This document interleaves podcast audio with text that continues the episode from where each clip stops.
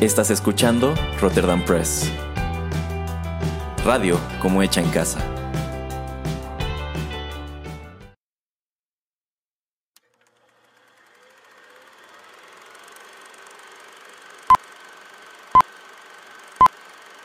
Rotterdam Press presenta.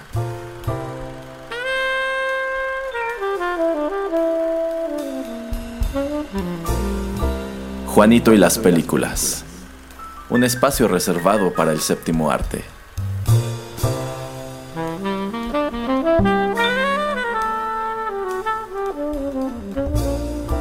Ocupa tu butaca. Comenzamos.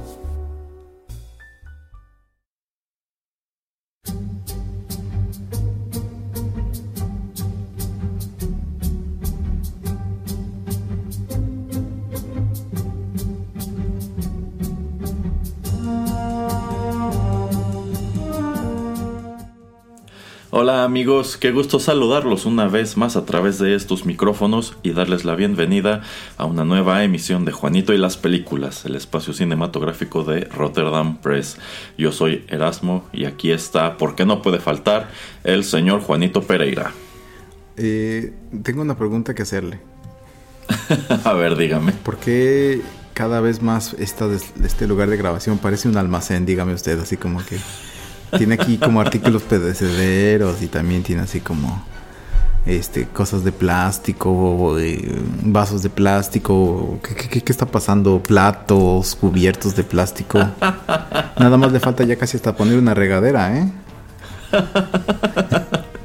Bueno, lo, lo, que pasa, señor Pereira, es que yo sí me estoy tomando en serio todas las advertencias que estamos viendo en el mundo económico. Ah, ok. Entonces es un prep, un uh, doom, como un prepper de esos de Doomsday Prepper. Este sí, sí, no sé si se acuerde.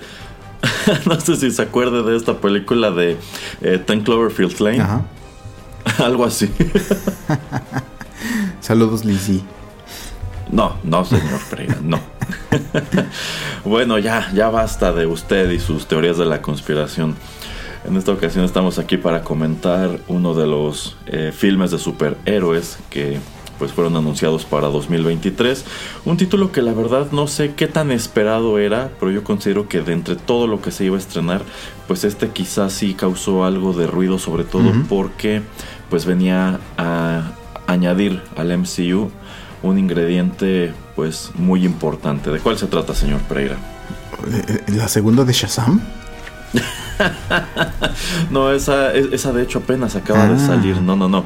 En esta ocasión estaremos comentando Ant-Man and the Wasp, Quantum Mania, que es el filme más reciente del MCU. Este, al igual que el resto de los que son, eh, pues, bueno, de los filmes de la serie de Ant-Man, viene dirigido por Peyton Reed y encabezan el elenco Paul Rudd, Evangeline Lilly, eh, Jonathan Mayers, Catherine Newton, eh, David Dasmalshan, Michelle Pfeiffer, saludos Michelle, no. Michael Douglas y bueno, por allí un cameo del favorito del señor Pereira, Bill Murray. y bueno, este filme pues tiene su importancia tomando en cuenta que bueno, ya hemos hablado un poco sobre esta fase actual de la MCU, que es la que tiene que ver con el multiverso, que en realidad hasta ahora no ha tenido mucho que ver con el multiverso, pero esta prometió que sí, esta prometió que por fin venía a encaminar esta narrativa hacia su gran evento, hacia su, su gran batalla de jefe, digamos, que es todo lo relacionado con eh, Kang the Conqueror. Y bueno, esta, esta cinta es una continuación de lo que vimos en la película anterior de Ant-Man. Es también una especie de continuación de, de Endgame. Y pues prácticamente viene a explorar un poco más de lo que es el universo cuántico y cómo entra este personaje Kang a la narrativa principal. A ver, señor Pereira, ¿qué le pareció Quantum Mania? Em, a grosso modo me pareció, o sea, bien, no, o sea, le, pongo, por ejemplo, como un seis y medio. Eh, eso basado en que, bueno, tenemos que contar de dónde viene eh, este personaje, por ejemplo, en el universo de, Marvel. Y, bueno, obviamente que eh, pues ha salido en varias películas y obviamente en conjunto con otros superhéroes desde mm, Capitán América Civil War. Eh, pero bueno, yo creo que estará usted también de acuerdo conmigo que la mejor de la trilogía que se centra en este personaje y en The Vasp, porque bueno, los últimos dos títulos eh, también incluyen a Vasp en el título. Eh, es la primera, yo creo que la primera es este, la mejor y también es muy buena porque pues es nada más, este, es un robo, ¿no? Es un heist.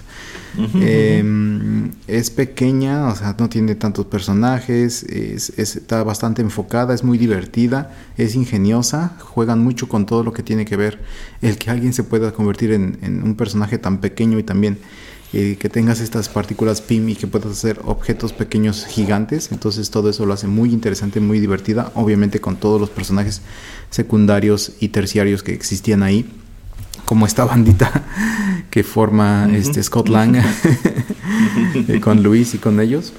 Em, y bueno, aquí estábamos totalmente separados, ¿no? Esto parece más em, eh, algo tipo Guardians of the Galaxy, algo más tipo Star Wars.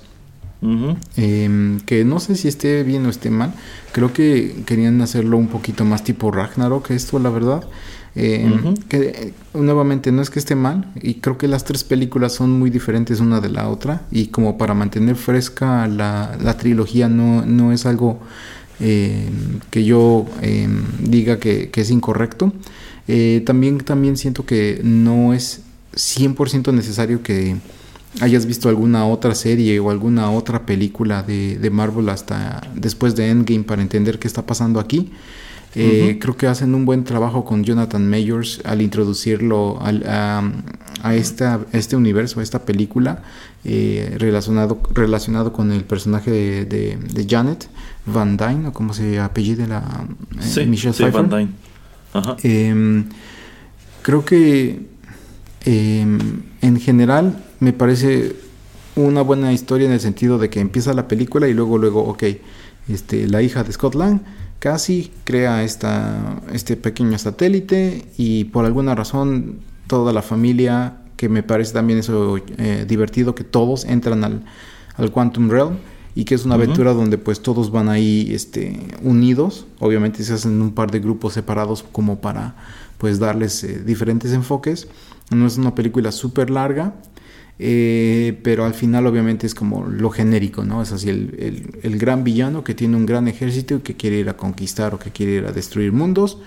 Eh, creo que no era necesario tener este tipo de película ahora, ya que vamos a tener después, eh, para acabar este, esta trilogía de nuevas fases, de la fase 4, 5 y 6 de Marvel, vamos a tener a Kang como el villano pues superior o el, el, que va a ser el principal al final de todo esto, toda esta saga. No que lo hubieran tratado como Thanos, que Thanos salía muy, muy poquito y casi no tenía nada de tiempo aire. Pero lo que estaban haciendo con Loki, yo creo que estaba bien, que le dedicaron totalmente el último episodio.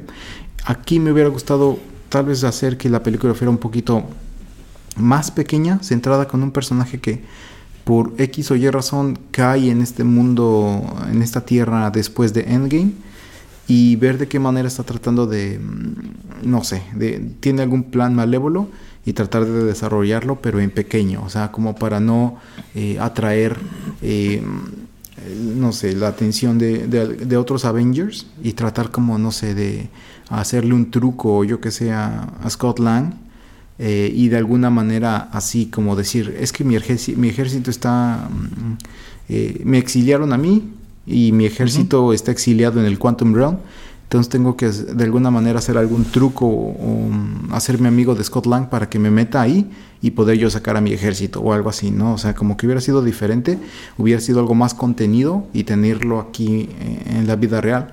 Porque siento que eh, se basaron muchísimo, o no sé, 98.5% de la película está hecho en, en CGI entonces eso también, no es que esté mal hecho, pero siento como que ya estamos en mundos fantásticos donde hasta cierto punto ya no vamos ni a necesitar a, actores reales, ¿no? Esto también lo podríamos haber hecho en la animación. Em, pero bueno, ya dicho todo eso, em, a grosso modo creo que tiene un buen villano. Me gusta que eh, en toda la familia Lang y, eh, y, Pym y Van Dyne están adentro de, del Quantum Realm y hacen este, pequeñas historias entre ellos, que conocemos a personajes de muchos lugares, pero no me gusta que está como muy choteado ya que siempre el Quantum Realm, Quantum Realm. Eh, pero creo que era necesaria esta película como para que generar nuevamente interés en el universo Marvel y por lo menos a mí sí me lo generó eh, viendo a, a Kang como el verdadero conquistador, más que como lo vi en Loki. Entonces le doy un poquito, me tengo un poquito más de esperanza al ver esta que lo que fue ver este Thor, eh, Love and Thunder eh, o la de Wakanda Forever. O sea, creo que tiene eh, más proyección a lo que va a venir a futuro a corto plazo en el universo Marvel que esas otras dos películas que no me convencieron. Yo creo que esta como que está tratando de de tomarnos en la dirección correcta a donde tiene que ir el universo y a donde nos vamos a enfocar en las futuras eh, interacciones de los personajes con este, con este gran villano. Ok, ok. Aquí estoy de acuerdo con muchísimas cosas que acaba de mencionar, entre ellas esta calificación de 6.5 que le dan. Yo también le daría más o menos algo, algo por allí. Eh, hay que señalar que después de su estreno, esta película recibe pues malas críticas en general o críticas muy mixtas. Se la ha comparado muchísimo con Eternals. Oh. De hecho, este, en pues digamos que score crítico están más o menos a la par. Oh. Pero yo considero que esta película está mucho mejor que Eternals, que sí me pareció un desastre. Y a pesar de que no me parece que sea tan buena como lo que se estrenó antes de Endgame, sí considero que es la mejor película que ha dado el MCU desde Spider-Man en No Way Home. Es decir, yo sí considero que es una historia un poco mejor, un poco más cercana a lo que nos tenían acostumbrados. Si la comparamos, por ejemplo, con esta cuarta cinta de Thor, que ya dijimos, este fue, fue mala, esta película de Wakanda Forever, que la verdad a mí tampoco me convenció. Entonces, eh, creo que es una lástima que esta película esté llegando tan tarde. Yo, yo creo que, eh, bueno, una queja que tuvimos este, en otros eh, comentarios que hemos hecho de lo reciente del MCU es que efectivamente Loki nos presentó a Kang como el gran villano de esta etapa. Pero en otras series y otras películas no había ni rastro suyo. Eh, empezando por ejemplo por la de Doctor Strange, que se supone que ya entrábamos como tal al concepto de multiverso y ni mención de Kang. Entonces sí se tardan bastante en incorporarlo a la cronología de las, de las películas. Tanto así que yo pensé, creo que ya es muy tarde, creo que la verdad ya no estoy muy interesado en seguir esta historia, pero pues creo que al final lo que encontramos aquí es, es bastante satisfactorio. Yo creo que Kang, interpretado por Jonathan Mayers, es sin bronca lo mejor de esta película. Y sí despierta o reaviva mi interés en al menos descubrir qué es lo que harán con este personaje en, específico. Eh, si hemos de hablar como tal de esta ya trilogía de Ant-Man, estoy de acuerdo. La mejor es la primera. Creo que es una película muy divertida y muy ingeniosa. La segunda, la segunda está más o menos. Se siente casi como un requisito. Y creo que esta es la que yo pondría hasta, hasta abajo porque considero que ya no es muy cercana a las, a las otras dos. De entrada ya no tiene el mismo sentido del humor. Ya se, se siente como que está tratando de ser algo, algo más serio. Pero es una película que tiene buenas y malas decisiones. Eh, creo que parte de esas buenas decisiones es lo que usted comenta de que esta, esta familia de, de Ant-Man, eh, pues efectivamente todos son arrojados al universo cuántico y todos tienen algo que hacer. Los personajes de, Michael Douglas y de Michelle Pfeiffer en las películas anteriores son muy pequeños, se siente que están prácticamente eh, sobrando. Entonces me gusta que aquí tienen eh, más cosas que hacer, hay más, hay más desarrollo, no nada más este, les están pagando por hacer cameos eh, glorificados. Entonces, por un lado, eso, eh, eso me pareció bien. Pero también hay cosas que me, resultan un poco inexplicables, como por qué al principio de esta historia Scott Lang está retirado. No, yo no recuerdo nada por ejemplo, en Endgame, que nos dijera, ah, bueno, es que ya no quiero ser un héroe, yo siento que ya di lo que tenía que dar. No, yo no me explico por qué, pues, luego de que él es quien prácticamente viene a salvar el día en esa, en esa película, en esta lo encontramos como que ya está habiendo publicado su libro, este, ya este, pues viviendo bonito. Y, con una especie, una relación conflictiva con su hija que se siente decepcionada de que su papá era un superhéroe y de la noche a la mañana decidió que ya no quería hacerlo y ahora está regresando muy por la fuerza a la, a la acción. Entonces, por, por, un lado, eso no me gustó. Eh, por otro, eh, yo considero que es muy eh, rara la manera en que han manejado el concepto del universo cuántico, porque en un principio se nos dijo que realmente pues no había nada allí, pero esta película viene a, mostrarnos que, que, es, un, es un universo como tal, este, donde hay un gran número de criaturas de muchas razas, este, y que al parecer hay una gran historia aquí abajo, y no solamente eso, que eh, Janet todos esos años que estuvo eh, atrapada allí, que me parece que en la, en la cronología normal son como 30 años, este pues se convirtió en una especie de guerrera tipo furiosa a, la, Mad Max y este y pues tiene toda otra historia allí abajo que al final del día la película tampoco termina de explorar eh, gran cosa.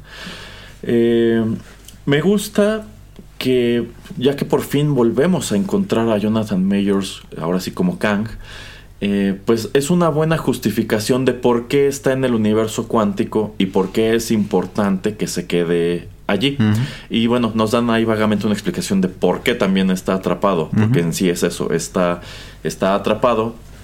Y pues vemos que este personaje es un gran manipulador, porque en sí eh, se las apaña para crear mucha empatía precisamente con Janet y, quiere que le ayude a arreglar esta nave suya que le permite no, necesariamente viajar en el tiempo, pero saltar entre universos. Este, pero pues ella termina por darse cuenta de que pues si este, si este personaje Kang está allí, es porque debe estar allí. Pero también comete el error de no, no contar nada de esto cuando la regresan al mundo real. Y este y, tomando en cuenta sobre todo que ya utilizaron el universo cuántico en Endgame precisamente para viajar por el tiempo, pues yo considero que en ese momento es cuando ella debió haber dicho, pues tengan cuidado porque allí hay un personaje que es esto, esto y esto, y se nos podría escapar y creo que sería eh, peligroso. Entonces, que se haya callado todas esas cosas para mí no tiene eh, mucho sentido. Así como la verdad es que tampoco me gustaron gran cosa muchos de estos habitantes del, universo eh, cuántico. Y yo creo que el más importante de ellos aunque no le gusta al señor Pereira, es precisamente eh, Bill Murray, cuyo personaje me pareció increíblemente inútil. O sea, yo creo que es, eso sí fue un cameo glorificado. Realmente es algo que no va a ninguna parte, ocupa unos buenos 10 minutos de película y nada más contribuye a que la película se sienta innecesariamente larga, porque yo sí la sentí así. Sentí que esta película fue mucho más larga de lo que necesitaba ser.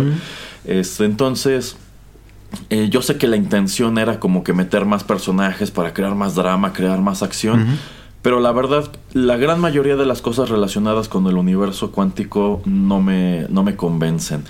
Y de entre ellas, creo que algo que destaca y ha sido también motivo de muchas críticas, bueno, de, las tantas críticas que pesan sobre la calidad que tienen los efectos visuales en estas cintas más recientes del MCU, es eh, Modoc.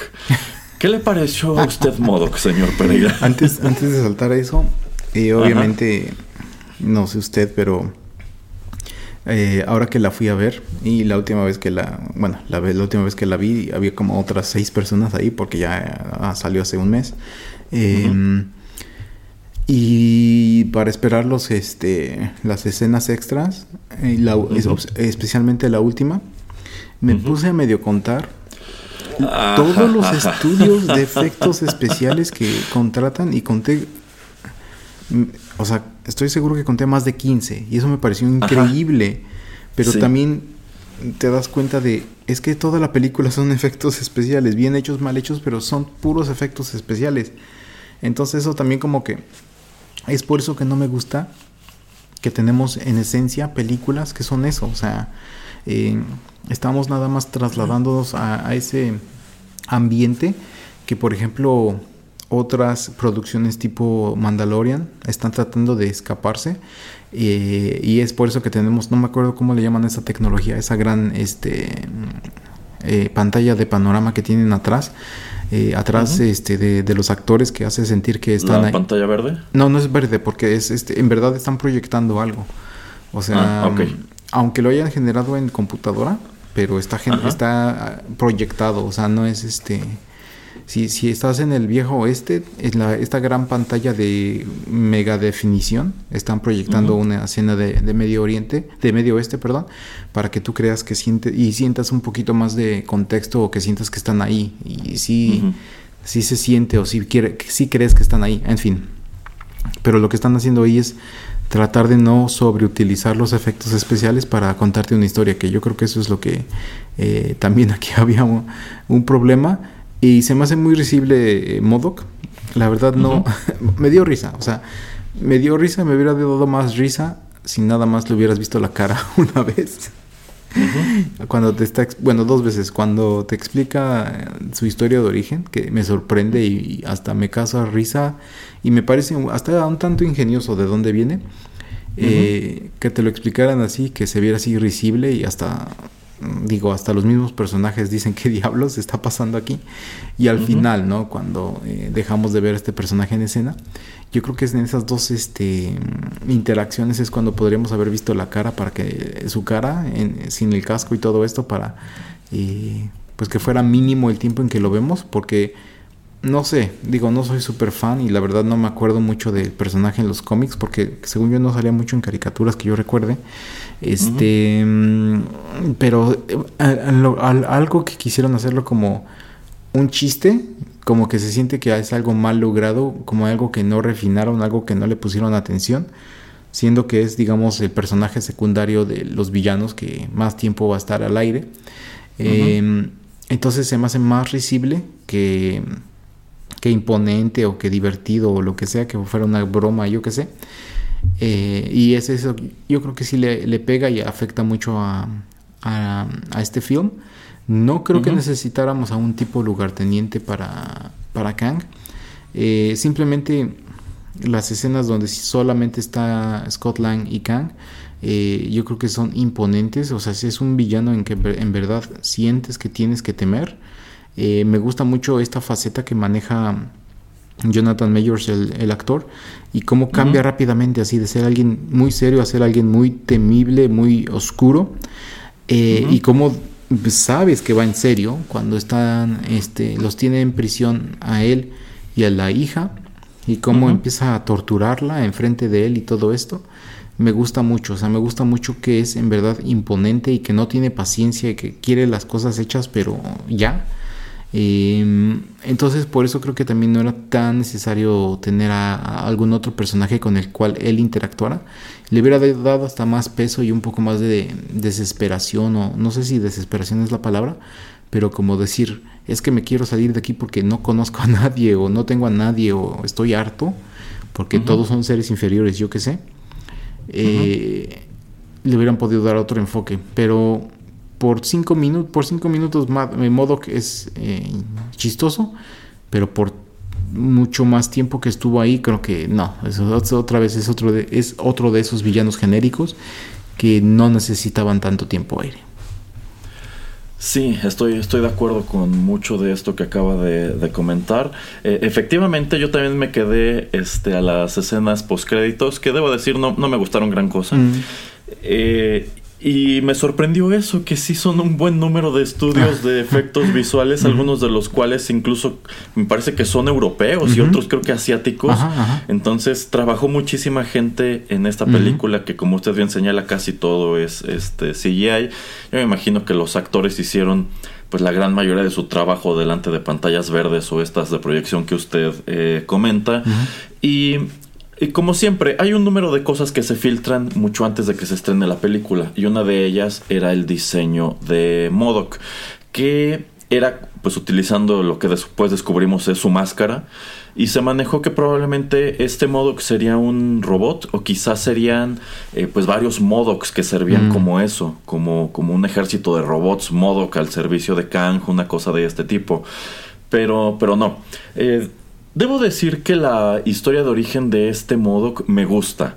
Me gusta que en sí es el, es el villano de la primera película de Ant-Man, Darren Cross, y que termina en el universo cuántico y totalmente deforme por la manera en que lidian con él al final de la primera historia. Entonces, por, por un lado, eso me pareció muy ingenioso que le dieron un, una justificación a este Modoc. Pero desde que empezaron a circular las primeras imágenes, a mí me parece que este es un diseño increíblemente malo. Entiendo que si lo que querían era pues como que proyectarte a este mismo este actor, pero con estas proporciones eh, pues tan, tan raras, quizá pudieron haberlo hecho de otra manera y también con mucho mejor calidad, porque ya lo comentábamos en nuestra reseña de Black Adam, que la roca cuando, cuando te muestran a la roca en su versión flaca. es como si le hubieran estirado la cara en PowerPoint. Y aquí se ve como si al actor igual le hubieras recortado su cara en un cuadrado, lo hubieras, lo hubieras expandido. y así es como quedó. Este, porque se ve. Se ve muy grotesco. No, no se ve. Para mí no se ve chistoso. Para mí se ve netamente mal hecho. Y la verdad es que causa mucho ruido en esta película. Entonces. Eh, pudieron haberlo manejado, este, pues sí, que es este personaje que tiene esta historia de origen, pero dejarlo siempre con la máscara. Ah, sí. Darte a entender que está totalmente deforme ahí abajo y pues no, no quiere mostrar su rostro. Este, y ya, con eso te lo sacudes. Ahora, modo que la verdad es que siempre ha sido un personaje increíblemente ridículo. O sea, ellos están conscientes de que pues, es una cabeza gigante que flota en una especie de sillita. Este, y yo creo que hay una mejor, hay, una muchísimo mejor encarnación de Modoc en el, en el MCU, pero no es esta. Es el Modoc de la serie de, de la serie animada que, eh, que produjo Hulu hace uno o dos años, que es buenísimo. Esa serie está increíble. Yo creo que la cancelaron porque era muy políticamente incorrecta también. Pero ese, ese sí es un modo bien hecho. Si no han visto la serie, búsquenla. Vale mil por ciento la pena. Pero pues es una lástima que este modo este, no funciona. Y efectivamente, te están metiendo a un villano secundario en una película que no lo necesitaba. Porque este Kang daba por completo para llevar toda la historia como, como el gran antagonista. Y también considero que, a pesar de que ya te dijeron antes que hay una gran cantidad de Kangs en todos los, universos. Hay un Kang.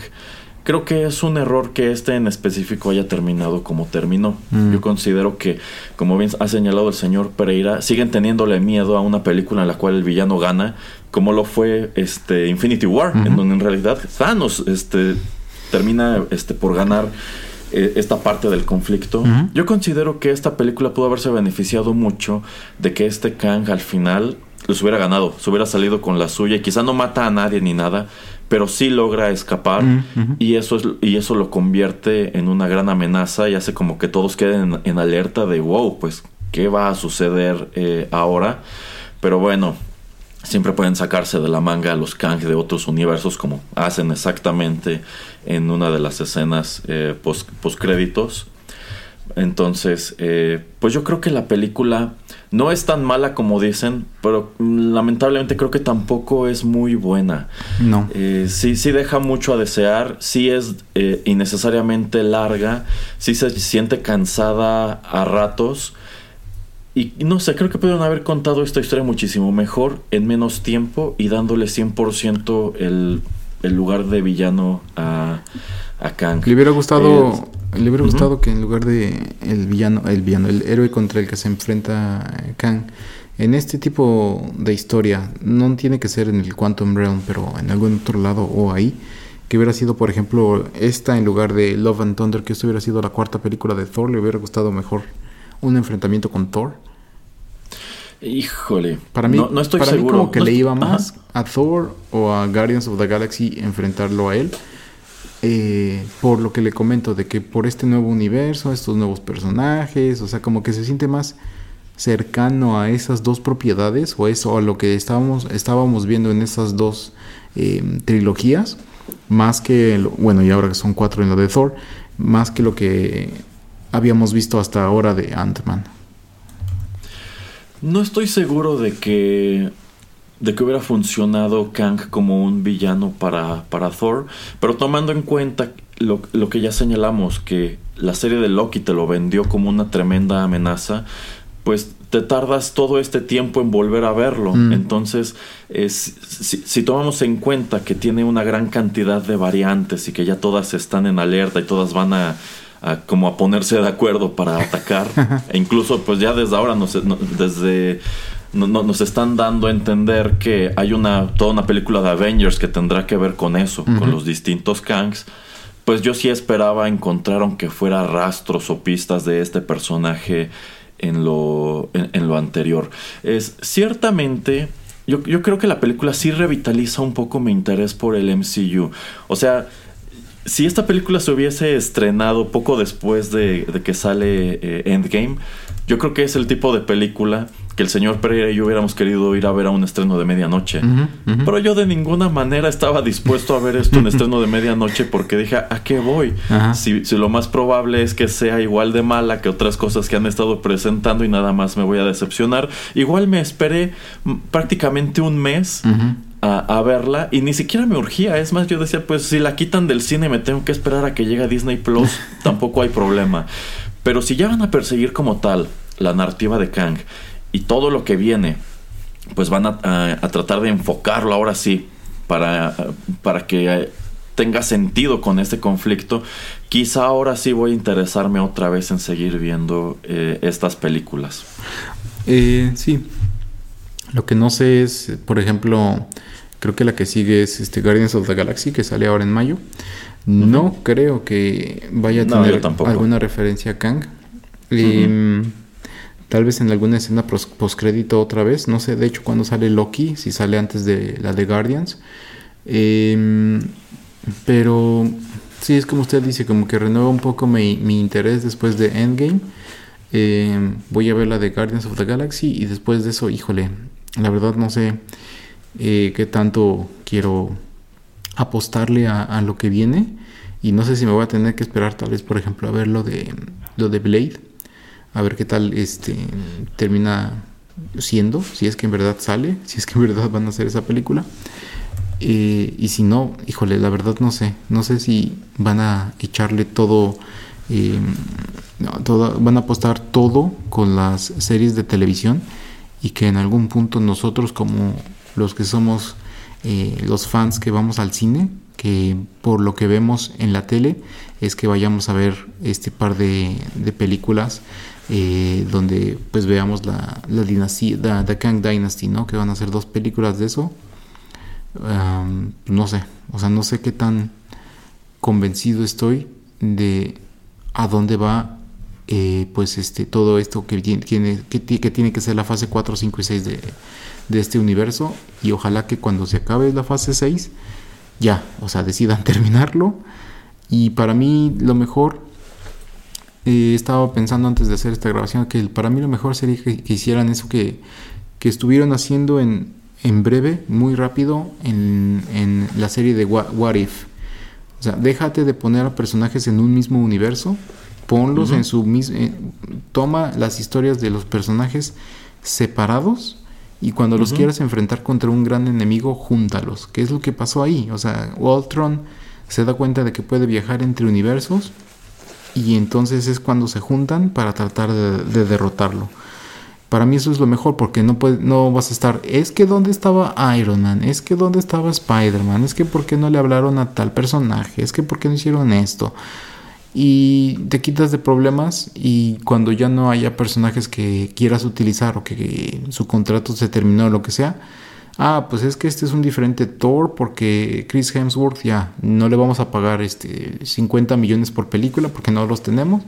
Entonces el Thor de el universo 28-37 va a ser este y cualquier actor que sea porque tenemos que pagarle en lugar de 50 a 5 millones y pues ojalá que les guste y ya, esa es como su justificación, pero también sentiría que les daría más libertad para contar historias más pequeñas, más grandes o como quieran, pero enfocarse simplemente en esa historia y en algún punto decir, ah, pues voy a tomar de, de, este tazón que tengo de lleno de personajes, voy a tomar de aquí, de allá y voy a hacer una pequeña, pequeña mezcla para crear una película donde, un evento donde va a ser un tipo de película Avengers, donde todos ellos se tienen que enfrentar contra un gran villano.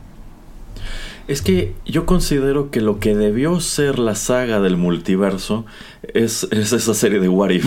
yo considero que en ese punto el concepto de multiverso era muy prometedor. Pero pues en realidad Marvel se dio varios tiros en los pies con estas, sobre todo con las series que lanzaron a Disney Plus, que no solamente fueron eh, muy controvertidas y también muy antagónicas, sino que vinieron a entorpecer muchísimo la narrativa. ¿Por qué? Pues porque ya estás metiendo un montón de, de personajes y creando pues otras líneas argumentales que no cuadran con el resto de lo que viste antes y ni siquiera sabes en dónde situarlas y todavía pues tienes mucha incertidumbre eh, respecto a... Eh, digamos que este universo creció tanto y tan rápido después de Endgame eh, que en realidad ahora tienes un gran número de personajes que ni siquiera sabes si verás algún, algún día otra vez. Por ejemplo, esta serie de She-Hulk pues ya no, no se ha vuelto a mencionar si en algún momento aparecerá esta encarnación del personaje de nuevo. Eh, usted mencionaba Blade. Yo creo que mucha gente no se acuerda que ya habían anunciado como parte de esta fase una película de Blade estelarizada por Mahershala Ali. Y si hemos de creerle a los chismes que supuestamente se han filtrado de la producción, al parecer es un desastre. Al parecer es tan mala que creo que ya despidieron a un director o a unos escritores y ya contrataron a otros y van a tener que hacerla de nuevo. Este también se están filtrando rumores de que la segunda eh, Captain Marvel igual al parecer es malísima y han tenido muchísimos problemas para hacerla.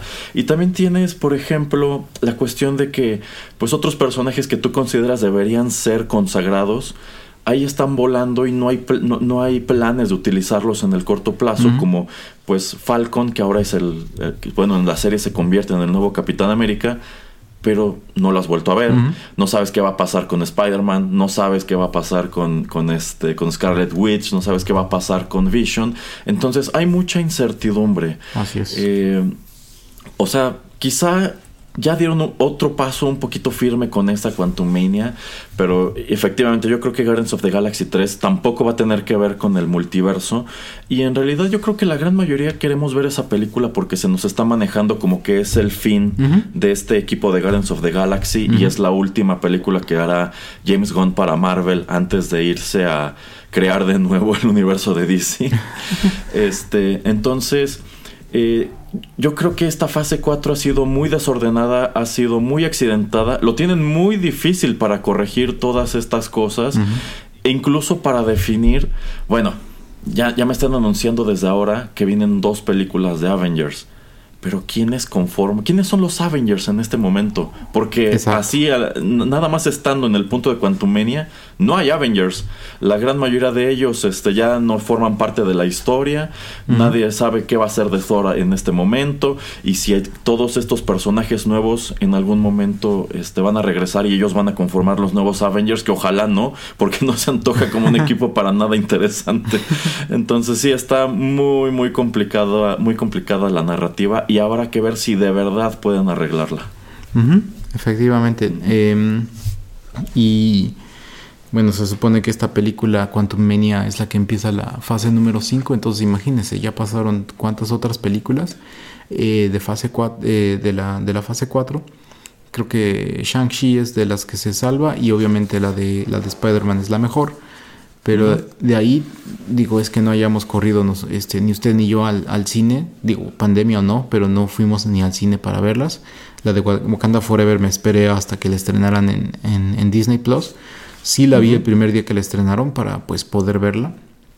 Pero, eh, como usted dice, es que quiénes van a ser este, ahora los, los protagonistas, quiénes van a liderar a este gran equipo de, de superhéroes contra esta gran amenaza que eh, si no tuviera el Infinity Gauntlet, yo creo que eh, es más imponente Kang que Thanos, pero bueno, eso ya podemos ponernos a pelear acerca de, eso después. Pero simplemente porque se supone que viene del futuro que tiene más este, conocimientos tecnológicos, etcétera, etcétera, eh, se supone que es más imponente que lo que alguna vez pudo ser o llegó a ser Thanos.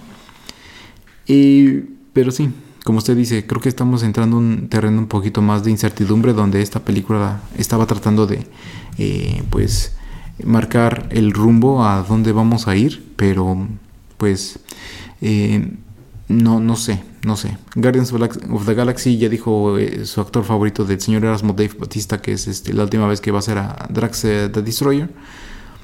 Y no sé qué tanto vaya a estar Chris, Pratt. Yo creo que le van a tener que dar muchísimo dinero para estar este, en las de Avengers. Y si no, pues ya es como, para mí es como la carta de despedida de este equipo. Eh, porque no creo que sin eh, Star Lord, eh, Groot obviamente es entre comillas fácil y también este Rocket Raccoon es entre comillas fácil hacerlos, porque no tienes que pagarles así cantidades loquísimas de dinero a, a, quienes les dan voz, que también son actores favoritos del señor Erasmo. Pero este, ahora sí que la cara de ese equipo sería Chris Pratt y no sé si, si es lo que vayan a, apostar. Para mí, Guardian se termina, se va a terminar ahora. O sea, Volume 3 es la última vez que vemos a esos personajes. Y agárrate porque vamos a tener que encontrar otra vez a otros personajes que vayan a estar y otra vez, como ya dije, liderando a los Avengers en contra de Kang. Y, híjole, tener a otra vez a Capitán América sin poderes contra alguien que se supone que viene de siglos y siglos en el futuro, como que no, no, no, esa balanza no, no sé cómo vayan a, justificarla. Eh, sí, sí, en, definitiva yo creo que es una lástima que muchos de los personajes entrañables de las primeras tres fases pues ya no hayan querido eh, seguir allí. Eh, algunos ya, como usted dice, no los volvieron a contratar porque cobraban este muy caro. Y efectivamente, si de los Guardians of the Galaxy quisieran conservar a Chris Pratt, pues igual les, sería algo pues muy costoso porque entre la primera Guardians y el presente, pues Chris Pratt se convirtió en una estrella eh, bastante grande, bastante costosa. Entonces, está por verse qué sucede, porque insisto, si, si, mañana me dijeras, bueno, pues el elenco de superhéroes que van a llegar a enfrentar a Kang en estas dos películas son este Captain Marvel, son Shang-Chi, es Miss Marvel, es este She-Hulk, este, este, este nuevo Daredevil, exacto, este, este Hulk que igual ya echaron a perder, ah. diría, qué horror, yo no quiero ver esa película. es que no se siento que haya un líder ahora. Actualmente no. se siente que haya un líder y esos líderes no tendrían por qué salir de las series de televisión, tendrían que tener sus propias películas protagónicas, que es lo que tuvimos en las primeras tres fases y que es muy sencillo y nos enfocamos, ¿no? A ver, nuestro triángulo, nuestro triunvirato va a ser el Capitán América, Thor, Iron Man. Y los demás son como no de relleno, pero ahí tenemos, aún, este, y, y, aún ahí tenemos este, el balance o la dinámica entre Iron Man y Capitán América, que era así como eh, los líderes. Y también por eso digo en Civil War, Civil War es que se pelean uno con el otro. Pero ahí tenía la idea muy clara de vamos a hacer películas centradas en ellos, vamos a conocer a nuestros héroes principales y ahora sí vamos a lanzarles a Thanos eh, al final de toda esta, esta gran saga, pero ya eh, cada uno de estos personajes tenía tres películas detrás de ellos. Y no hay manera de que vayamos a llegar a Kang Dynasty y a Secret Wars teniendo tres películas detrás de cualquier personaje que nos vayan a decir, este es mi líder. Sí, sí, o sea, no, no se siente algo ya orgánico. No ya se siente como algo muy, muy desordenado. Y es que, pues en realidad, a estos personajes los ves una, en una sola ocasión cada cuatro años prácticamente. Entonces no hay tiempo de desarrollarlos, no hay tiempo de que te enamores de ellos. Y de algunos sencillamente no te enamoras porque son increíblemente antipáticos.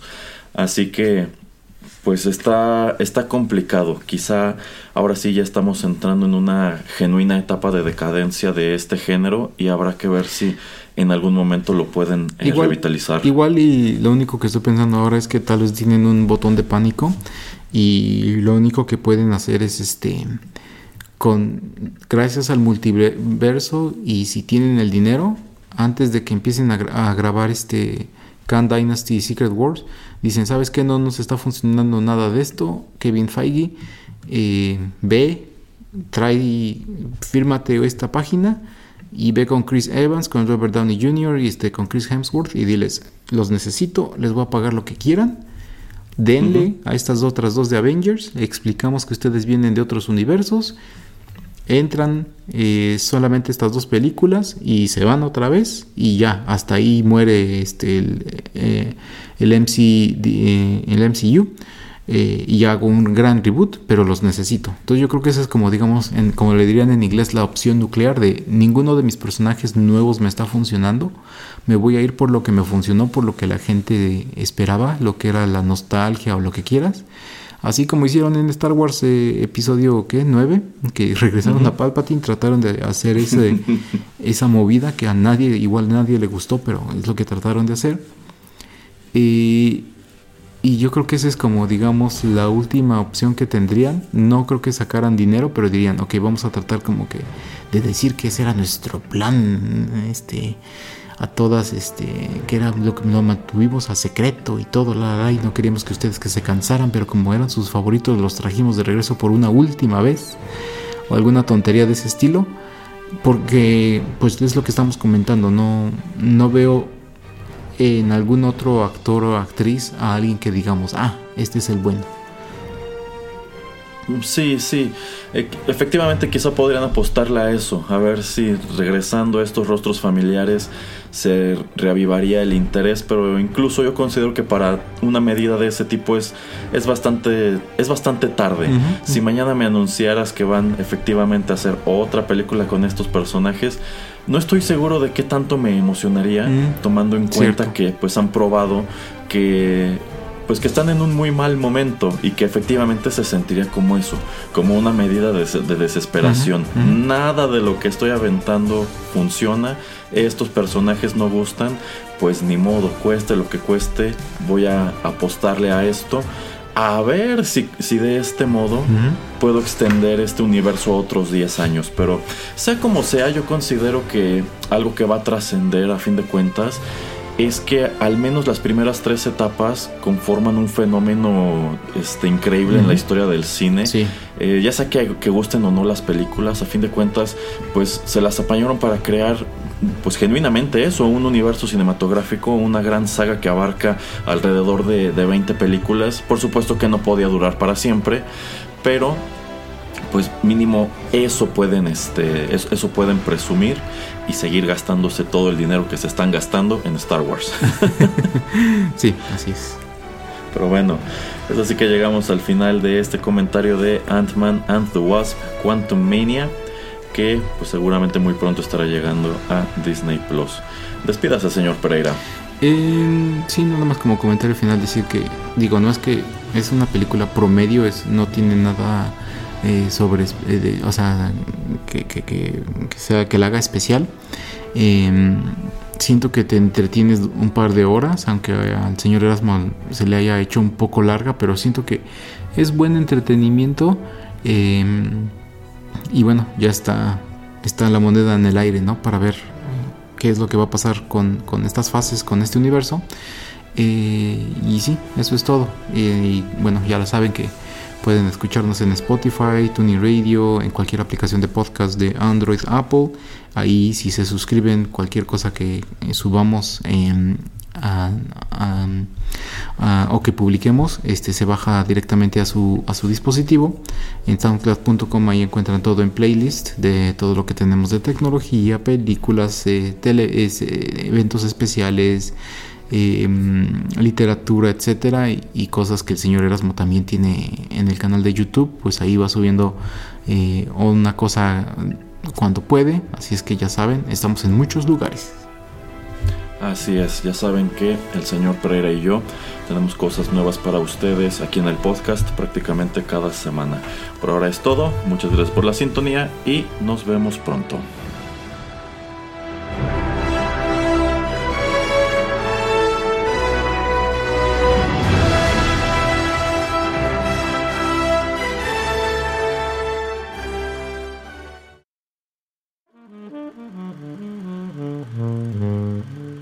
Juanito y las películas llegó a su fin.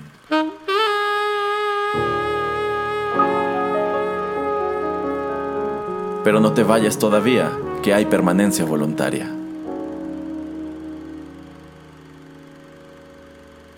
Quédate con nosotros en Rotterdam Press.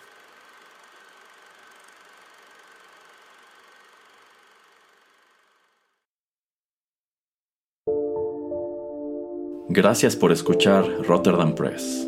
Si le gustó este programa, no deje de compartirlo y síganos en nuestras redes sociales para enterarse de los próximos contenidos. Encuéntrenos en Facebook, Instagram y Twitter. Rotterdam Press. Radio como hecha en casa.